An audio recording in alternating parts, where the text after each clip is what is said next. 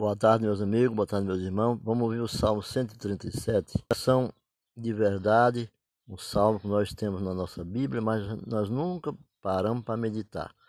É sobre a Babilônia, sobre os cantores da Babilônia, os cantores da igreja. Olá, amigo, olá, amiga. O nosso texto para a meditação de hoje está no Salmo 137, versos 1 e 2. Às margens dos rios da Babilônia, nós nos assentávamos e chorávamos, lembrando-nos de Sião. Nos salgueiros que lá havia, pendurávamos as nossas harpas. Esse texto é um texto muito impressionante da palavra de Deus. O contexto desse salmo é o exílio do povo de Deus lá em Babilônia. Da antiga glória, apenas restara devastações. Ecos distantes relembravam, em lamentos nostálgicos, os dias do passado, quando Jerusalém fora escolhida pelo Senhor para ser o lugar da sua habitação. Sião, nesse texto, é o nome poético de Jerusalém, da qual nada sobrara, senão apenas um imenso vazio. E junto às águas de Babilônia, o país do cativeiro, os israelitas se assentavam e choravam.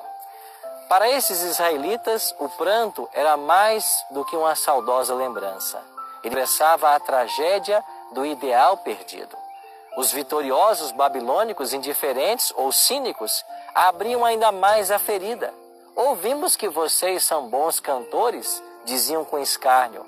Cantem para nós os cânticos que vocês cantavam no Monte Sião. Mas os desolados e confusos exilados haviam pendurado suas harpas e apenas conseguiam expressar uma queixa fúnebre. Como entoaremos o canto do Senhor em terra estranha. Eles se recusaram a cantar, e as harpas permaneceram mudas. Perderam, contudo, uma oportunidade de testemunhar. Cantando, teriam demonstrado aos opressores que nem tudo estava perdido.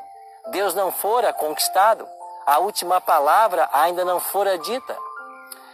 Você está vivendo no país distante das derrotas, apertado por nostalgias, os israelitas poderiam ter demonstrado que a presença de Deus não está limitada à geografia ou circunstâncias, porque afinal, nada pode nos separar de Deus.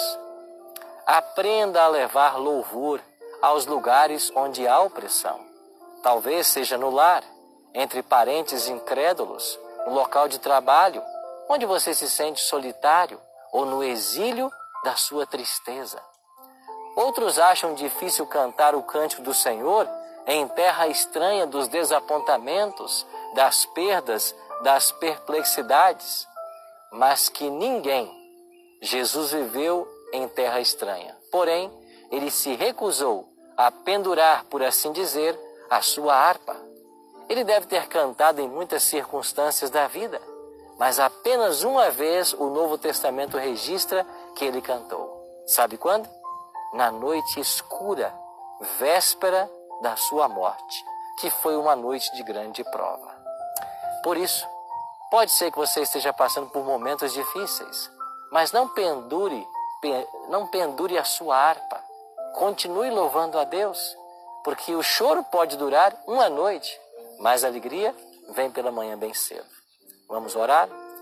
Pai querido, nos ajuda nesse dia a confiarmos na tua direção e na tua presença em nossa vida, e que nós possamos andar nos teus caminhos e fazer a tua vontade, e ter em nossos lábios sempre um cântico de louvor. É a nossa oração, em nome de Cristo. Amém.